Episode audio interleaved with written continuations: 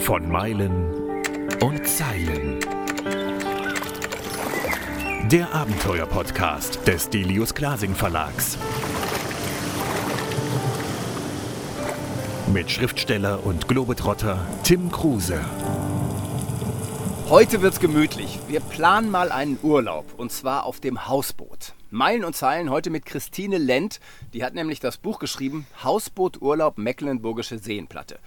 Tine, wie bist du zur Hausbootexpertin geworden? Ja, hallo erstmal. Und ähm, also, das hat eine Vorgeschichte. Ich hatte schon immer eine große Affinität zu Booten und Wassersport. Äh, ich bin in Flensburg geboren und war damals schon als Kind auf der Ostsee unterwegs äh, und so weiter mit meinen Eltern.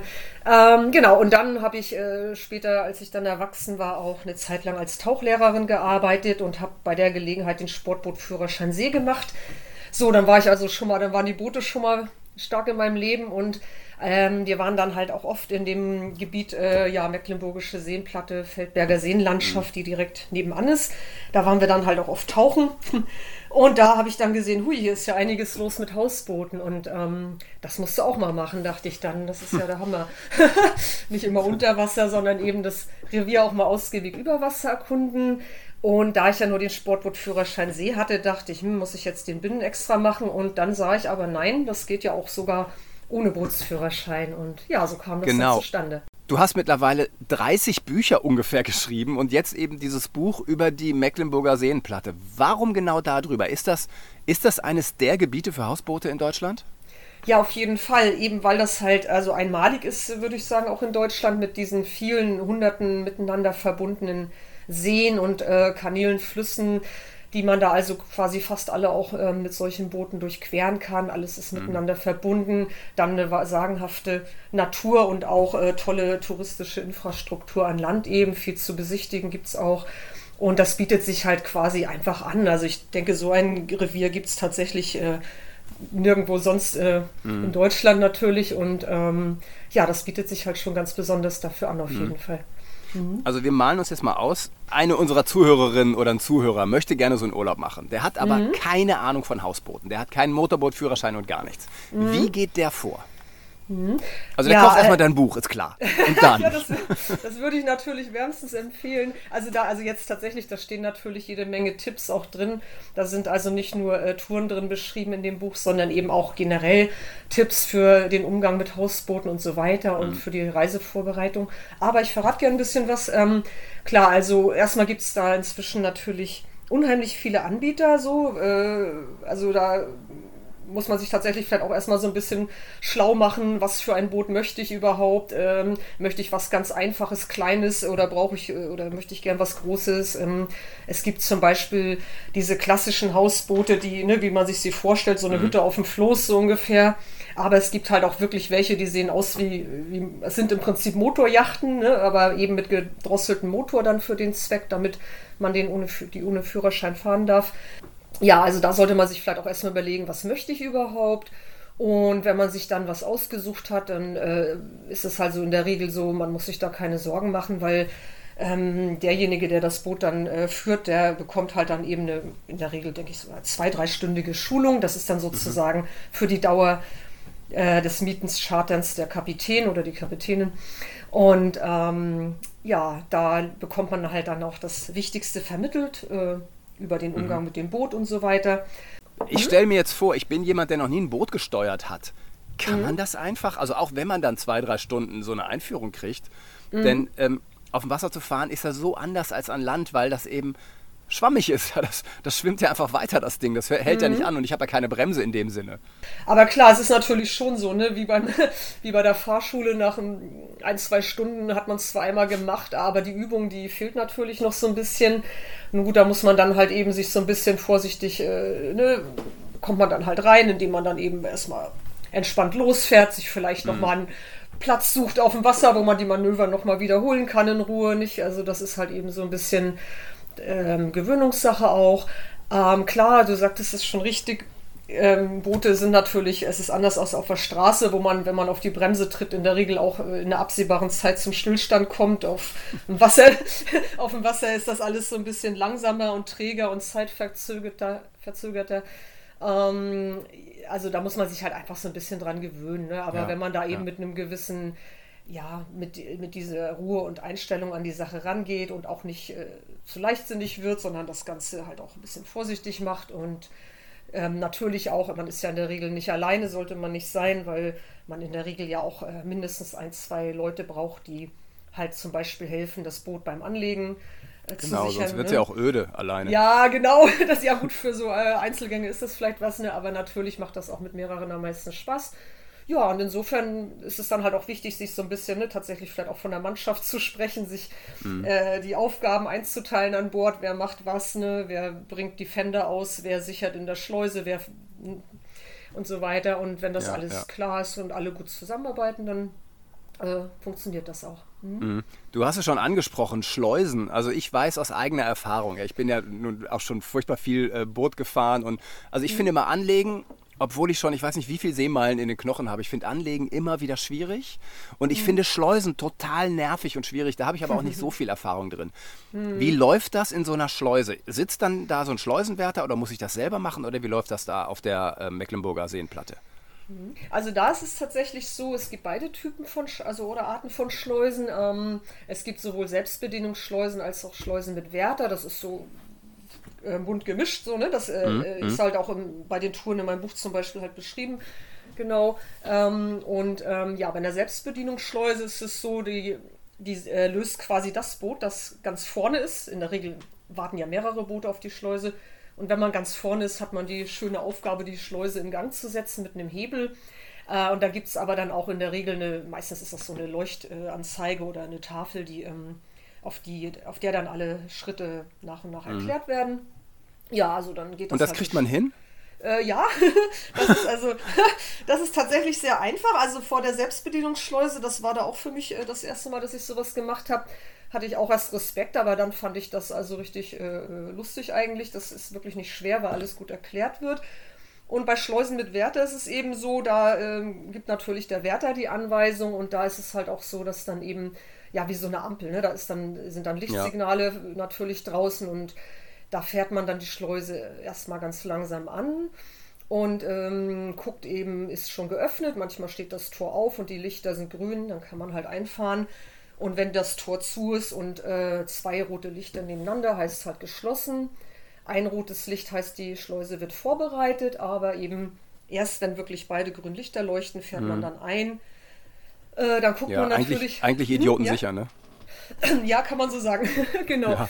Und ähm, dann ist es eben so, in der Regel gerade zur Hauptsaison äh, warten doch oft etliche Boote auch vor der Schleuse. Dann muss man natürlich auch Rücksicht nehmen, ne? schön nacheinander einfahren.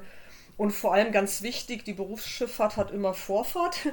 ähm, das heißt, das ist zum Beispiel in Mecklenburg, also auf der Seenplatte, ähm, sind das die äh, Fahrgastschiffe der blau-weißen Flotte. Die sind halt, ne, die haben natürlich, damit die ihren Fahrplan einhalten können und so weiter, darf man die auch nicht behindern. Ja, und dann sind auch oft viele Paddler unterwegs, das heißt wirklich Vorsicht, Rücksicht nehmen, einfahren. Auf die, oft äh, macht der Wärter dann eben auch eine Durchsage, ne, wo die Sportboote hin sollen und was weiß ich. Ja, ja. Naja, und dann fährt man da eben in Ruhe rein, sucht sich schon mal an, den, an, der, an der Schleusenwand einen Platz, wo man anlegen kann. Da befinden sich dann halt öfter ähm, Stangen oder äh, so, so, so kleine Poller oder je nachdem. Das sieht halt auch äh, teilweise unterschiedlich aus. Ja, und dann ist es halt wichtig, dass man auch vorher schon die, seine Mannschaft gut eingewiesen hat, ne, wo, wir, wo wer stehen soll, dass die Leinen vorbereitet sind und die Fender ähm, zum Ausbringen und so weiter. Ach, äh, Klammer auf, muss ich mal sagen, bei den Hausbooten ist es auch oft so, dass viele die Fender außenrum hängen lassen, damit die nicht vergessen werden. Das sind also diese Ja, genau, die berühmte Fenderparade. Genau, äh, das ist so ein bisschen, also ja, also ist okay, weil besser als es zu vergessen, ne? Klar, kann man machen, machen eigentlich auf jeden auch Fall. Äh, teilweise wird dann unter den alten Hasen, so Sportbootfahrern, äh, wird das dann manchmal so ein bisschen belächelt, weil das dann als unsportlich gesehen wird. Aber ich würde auch sagen, bevor man es dann vergisst, ähm, ne, muss halt jeder Ja, für sich genau. entscheiden. Gut. Ja, es Licht- gibt so auf dem Wasser auch immer so viel Eitelkeiten. Also die alten Ja. Hasen glauben halt, sie sind so viel besser als die neuen und natürlich machen die neuen Fehler und lassen ihre Ja. Fender draußen. Und ich merke das immer so. Ähm, ich hatte mal ein Boot auf dem Tegler See liegen. Ja. Und damals konnte man noch vom Tegler See wirklich am Reichstag vorbeifahren und, und ganz Berlin und so. Und da gab es eben auch viele Schleusen. Und ich erinnere mich vor allem dran, dass diese Schleusenwärter so unfassbar unhöflich und arrogant waren. Ist das immer noch so oder hat sich Also- das gebessert?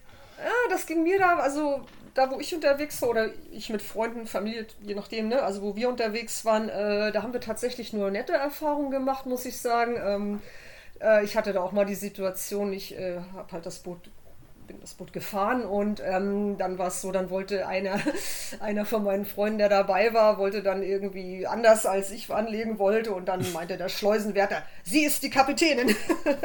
sie hören, was sie sagt. Also die sind aber nett, ne, mit Humor so. Ah, okay, also okay. das ist schon, ich habe da eigentlich nur lustige und nette Erfahrungen gemacht, muss ich sagen. Aber klar, der Vielleicht ist auch der ein oder andere Brummelkopf mal dabei, ne? Das kann natürlich Ja, klar. passieren. Wichtig ist auf jeden Fall, dass die Fender natürlich draußen hängen, weil das eben so ein Prallschutz ist, äh, ne? dass das Boot da nicht an Mhm. der Wand lang schrammt. Okay, und dann äh, fährt man also langsam ein, sucht sich äh, den Platz aus, wo man eben dann an, in der Schleuse anlegen möchte. Äh, Der Kapitän oder gibt eben Anweisungen entsprechend ähm, und dann ist, stoppt dann idealerweise direkt vor der Stange oder, oder Poller, wie auch immer, Haken, was auch immer man nimmt, auf, äh, an dem eben dann die Leine um die, äh, ausgebracht wird. Und was ganz wichtig ist, ein häufiger Anfängerfehler, also habe ich zumindest gehört, selbst nicht beobachtet, aber wurde so berichtet, ist, dass ähm, manchmal Leute dann das Boot wirklich richtig festknoten wollen in Ja. der Schleuse. Ne? Und das ist was, was man auf jeden Fall unbedingt vermeiden muss, weil die Schleuse, also der Wasserstand ändert sich natürlich und das würde bedeuten, dass irgendwann, ne, wenn das Wasser sinkt, hängt das Boot in der Luft so ungefähr. Ich habe das schon mal gesehen, ganz im Ernst. Ähm, ich, Oha. ja, ich bin durch den Panamakanal. Ach nee. Ähm, ich bin mal vor vielen Jahren von Frankreich nach Tahiti Mhm. Ja. gesegelt und dann muss man eben durch den Panamakanal und das sind drei Ja. Schleusen, a 9 Meter Wasserunterschied. Und Ja. da hatte ein Belgier, ich weiß, ich sehe es noch vor mir, äh, sein Boot oben festgeknotet Ach nein. äh, und dann ging das Wasser runter und das Ding hing an der Schleusen. um Gottes Willen. Ja, das Nein, war das ja. Ende des Bootes, würde ich sagen. Ja, und das hätte eben auch, also das ist damit ist dann wirklich, auch wenn es natürlich lustig ausschaut, aber das kann natürlich schon äh, auch unschön enden. Und äh, so Geschichten wurden mir halt ähm, da auch teils berichtet. Ne? Ähm, ähm, insofern, also wichtig ist, man sagt so äh, auf Slip legen, also man nimmt die Leine eben und legt die Genau. zum, um eine Stange herum und der die Person, die eben die Leine äh, führt sozusagen, bleibt dann auch stehen und gibt dann entweder nach oder holt Leine ein, je nachdem, wie sich eben während der Schleusung der Wasserstand ändert. Also das ist halt ein ganz wichtiger Punkt. Ja, ja. Genau. Motor aus ist auch noch ein wichtiger Punkt in der Schleuse. Motor aus. Genau, und dann wird Mhm. Wieso halt eigentlich? Ähm, ja, das ist, denke ich, ein Umweltaspekt und eben auch, macht ja auch Geräusche und so weiter. Ne? Also es ist ja. Die Boote Mhm. Nervt sind weniger, ja. ja, würde ich mal sagen, das wird wohl der Grund sein, weil ähm, das ist ja auch nicht nötig. Also sobald man fest ist, also die Leine sozusagen gesichert ist, erst dann natürlich den Motor ausmachen. Vorher muss Mhm. man ja manövrierfähig bleiben. Genau, also man braucht den Motor in dem Moment ja halt dann auch Genau, man muss auch sagen, Schleusen dauert halt auch immer ewig. Mhm. Ja, ne? Also eben. äh, Ja, man muss ja, echt Geduld mitbringen. Also so eine halbe Stunde kann man da immer einplanen. Ja, kann, ja, obwohl ich habe es auch schon kürzer erlebt, hängt ein bisschen von der Schleuse ab, denke ich. Aber doch, das kann schon äh, auch lange dauern, ja, auf jeden Fall. Vor allem, wenn viele Boote ein- und ausfahren, nicht je nach Größe der Schleuse auch. Mhm. Genau, und dann ist es eben so, wenn die Schleuse zu, Schleusung zu Ende ist, äh, wartet man auf das grüne Signal äh, und dann kann man die Ausfahrt vorbereiten. Also, dass quasi die Mannschaft wieder bereit steht und dann den Motor starten. Und dann aber erst, wenn der Motor gestartet ist und die vorausliegenden Boote abgelegt haben, dann holt man die Leinen eben ein ne, und fährt dann eben vorsichtig von der Schleusenwand weg. Und beim Ausfahren ist es so, ach so, generell beim Schleusen ist es auch immer gut, wenn man an Bord sind, in der Regel auch so Bootshaken, also so Stangen mit einem Haken am Ende. Das Ja. ist gut, wenn die Mannschaft, die hilft, sozusagen die parat hat, weil damit kann man sich zum einen auch wunderbar abstoßen, wenn man doch mal ne, un unerfahrenerweise oder weil die Wind oder Strömung ungünstig ist, äh, sich der Wand zu sehr nähert, äh, können die, kann die Mannschaft das Boot so ein bisschen abstoßen und man kann die Haken auch verwenden, um zum Beispiel äh, sich ein, so eine Stange zu angeln, oder, äh, an der man dann äh, anlegen möchte und so weiter. Ne? Das ist also auch ganz, ganz sinnvoll. Ja, und das war es dann im Prinzip. Okay. Klang jetzt vielleicht nach viel, aber wenn man das einmal Nee, nee. so durchexerziert hat, dann äh, ist das eigentlich ganz einfach, ja. Hm? Ja, muss auch anschaulich bleiben. Also ich Mhm. glaube, wenn man noch nie geschleust hat, man hat es jetzt verstanden, wie es gehen könnte. Wie ist das, wenn ich mir selbst so ein Hausboot kaufen wollen würde? Also angenommen, ich wohne an einem Gewässer, ähm, wo auch die Infrastruktur da ist. Macht das Sinn oder sind das Kosten, die einfach irgendwann explodieren? Hast du dich Mhm. damit beschäftigt? Ehrlich gesagt, jetzt, also generell natürlich mit Bootskauf schon auch mal, weil ich auch immer damit liebäugel. Ich äh, wohne ja in Hamburg und ähm, hier gibt's, äh, ich fahre halt hier auch ganz gerne mal Boot haben im Hafen und so weiter. Mhm. Da char charter ich halt im Moment dann immer noch und ähm, ja, da habe ich halt auch schon öfter mal gedacht, Mensch, ein eigenes Boot wäre schön. Also gut, die Kosten reichen natürlich, da gibt es ja nach oben hin wahrscheinlich kaum eine Grenze nee. so ungefähr. Äh, das Boot selber, äh, das kann man sich dann vielleicht, ne, je nachdem, mit Ersparten leisten, aber man muss natürlich bedenken, Liegeplatz, ähm, gut, wenn man natürlich einen eigenen Anleger hat, das haben ja aber die wenigsten an einem See irgendwo, dann, äh, boah, Der kann sich schon, dann auch eine Riesenjacht leisten. Ja, genau, genau. Aber der, also der Normalfall ist natürlich, dass man sowas nicht hat und dass man eben dann irgendwo einen Liegeplatz braucht und dann muss das Boot natürlich gepflegt werden und braucht äh, Sprit auch, äh, ist auch nicht unwesentlich, ne? Ja. Das muss man natürlich alles einkalkulieren und klar, wenn man sich das leisten kann, dann ist das natürlich eine schöne Sache. Mhm. Ja, also ich hatte mal ein Boot und ich mhm. weiß, es ist wirklich so viel Arbeit wie ein Haus mhm. quasi. Das hört nie ja. auf. Du fängst ja, genau. hinten an, ähm, reparierst es durch bis nach vorne und kannst auch wieder hinten anfangen. Also so ein mhm, bisschen wie die Golden Gate. Ja, wird eben, immer ne, gestrichen. Ja. genau, ja, so ist es. In deinem Buch sind so unglaublich viele Informationen. Also äh, wo man was kriegt. Äh, also äh, du hast alles reingepackt, was man braucht. Wie schaffst du das? Also wie viel Recherche steckst du da rein und wie arbeitest du da dahin sozusagen? Denn das dauert ja Wochen und Monate und zum Teil musst du ja auch die Orte selber abklappern. Mhm, genau, ja, das ist so eine Mischung aus allem. Also generell, ich habe ja auch andere äh, Reiseführer geschrieben. Es ist natürlich so, die Eindrücke vor Ort sind natürlich super wichtig, einfach äh, damit man weiß, äh, also dass man eigene Eindrücke sammelt einfach damit man weiß, was kann man wirklich empfehlen. Und es, ich finde, es schreibt sich auch leichter, ne? gerade wenn das mhm. mal ein bisschen ins Erzählerische zwischendurch geht, einige Texte, kann man die natürlich viel schöner und leichter schreiben, wenn man auch da war und das nicht irgendwie sich vorstellen muss. Äh, genau, und ähm, das also Vorortrecherche finde ich sehr wichtig und äh, dann gut so geschichtliche Fakten oder touristische Hintergründe, wie auch immer. Da gibt es natürlich mittlerweile auch äh, viele gute Homepages. Da, mm, da, ach, mm. da, achte ich dann halt immer, dass ich die möglichst Primärquellen nehme, also zum Beispiel direkt bei den Touristikern oder bei Verbänden oder den touristischen Einrichtungen, die dann halt auch wirklich die, die richtigen Fakten haben. Ne? Es gibt ja oft auch dann so andere Seiten noch, wo irgendwelche, ja, was weiß ich, oder Blogs oder so, wo dann, ja. da, ne, da muss man dann halt immer ein bisschen gucken, was, was ist wirklich äh, aktuell und so. Mhm. Ja, das mache ich dann eben und dann halt, klar, manchmal kontaktiert man die Leute auch direkt, schreibt eine E-Mail, ruft die an, wenn irgendwo Infos fehlen. Oder oft äh, spielen dann auch noch Tipps rein von anderen Leuten, die da waren. Ne? Also das ist eben so richtig eine Mischung aus allem, so gehe ich dann ja. meistens vor. Hm? Ähm, wenn du einen Fehler auch nur machst, ne? ich kenne es ja selber von meinen Büchern, äh, dann kriegt man da ganz viele Leserbriefe und so. Geht dir das auch so? Und, und bei dir ist es ja eigentlich noch, noch viel nerviger als in meinen Büchern. Mhm. Weil wenn jemand dann irgendwie was machen will, also oder unterlaufen dir einfach keine Fehler. Hast du es bisher so geschafft, dass es irgendwie, dass du immer so durchkamst quasi? Mhm. Naja, das wäre vermessen. Ich denke, perfekt ist keiner. Ich schätze schon, dass mir dann auch mal natürlich äh, Fehler passieren können. Ich habe allerdings tatsächlich bisher relativ wenig Post bekommen. Das läuft dann ja in der Regel über den Verlag und dann mhm. kommt dann eben eine Korrekturhinweis für die nächste Auflage. Ähm, das sind aber dann oft tatsächlich auch Sachen, was viele Leser vielleicht auch woran man vielleicht nicht unbedingt denkt, so ein Buch, äh, das muss ja erstmal abverkauft werden, ne, die Auflage, und inzwischen ändern sich vielleicht auch mal Dinge und dann muss die Neuauflage geschrieben werden. Natürlich kann dann auch mal irgendwas mal nicht mehr aktuell sein inzwischen. Ne? Das äh, passiert halt. Also das kommt natürlich dann schon mal vor, dass dann so Post kommt hier, das und das ist aber anders inzwischen oder bin da auch offen für also mm, Kritik. Mm. Ne? Also falls jemand wirklich Fehler entdecken könnte oder irgendwas, was man besser machen sollte, dann kann auch gerne äh, eine E-Mail geschrieben werden, das, das berücksichtige ich dann ja. auch gerne. Mhm. Wie lange sitzt du an so einem Buch? Das ist unterschiedlich, je nachdem, ob ich zum Beispiel, also hier war es so, da kannte ich die Region schon ganz gut, vor allem auch an Land eben. Ähm, da ging das dann etwas schneller, aber wenn man natürlich erstmal noch Recherchereisen mehrere unternehmen muss oder sich mehr reinlesen muss, dann kann es auch mal länger dauern.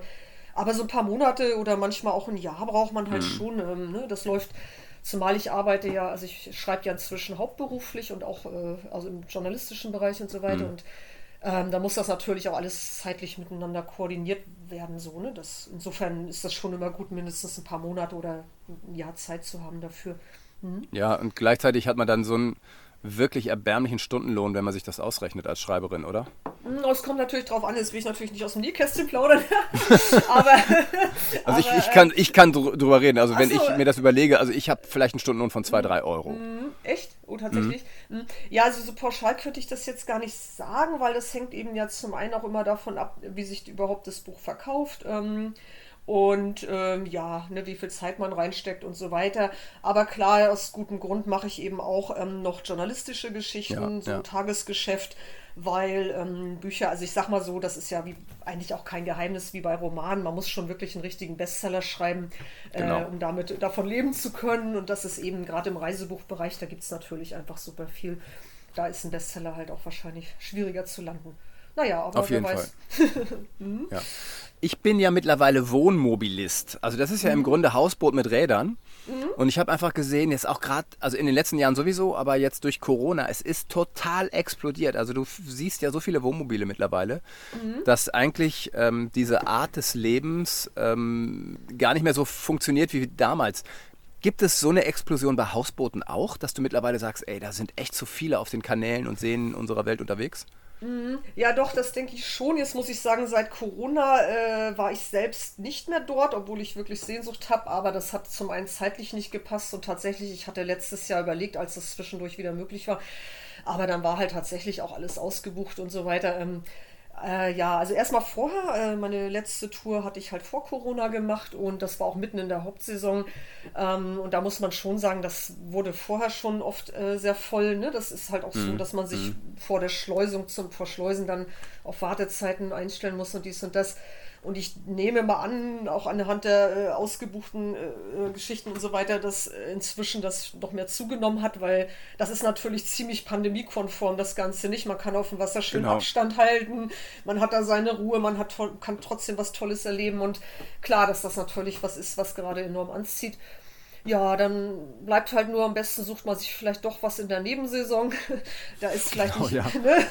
oder so, oder, oder vielleicht ein Stück der Gegend, äh, wo ein bisschen weniger los ist, aber das, äh, ja, klar, damit muss man natürlich rechnen, ne? ist sehr beliebt jetzt. Hm? Ja. Was steht denn bei dir jetzt an? Also wann ist denn dein nächster Hausbooturlaub dran? Ja, da hoffe ich mal, also ob ich es dieses Jahr noch schaffe, weiß ich nicht. Also ich könnte versuchen im Herbst äh, relativ spontan. Manchmal kriegt man halt auch last-minute-mäßig noch etwas. Das hatte ich überlegt. Also wenn, dann würde ich das jetzt aber wirklich erst im Spätsommer, Herbst machen, sofern das eben pandemiemäßig dann möglich ist. Äh, und sonst aber auf jeden Fall nächstes Jahr, das muss sein. Das, Tine, vielen, vielen Dank. Dein Buch Hausbooturlaub Mecklenburgische Seenplatte sollte sich jeder holen, der Hausbooturlaub machen will. Vielen Dank. ja, gerne. Gerne, war mir ein Vergnügen. Das war von Meilen und Zeilen. Der Abenteuer-Podcast des Delius Glasing Verlags. Mit Schriftsteller und Globetrotter Tim Kruse.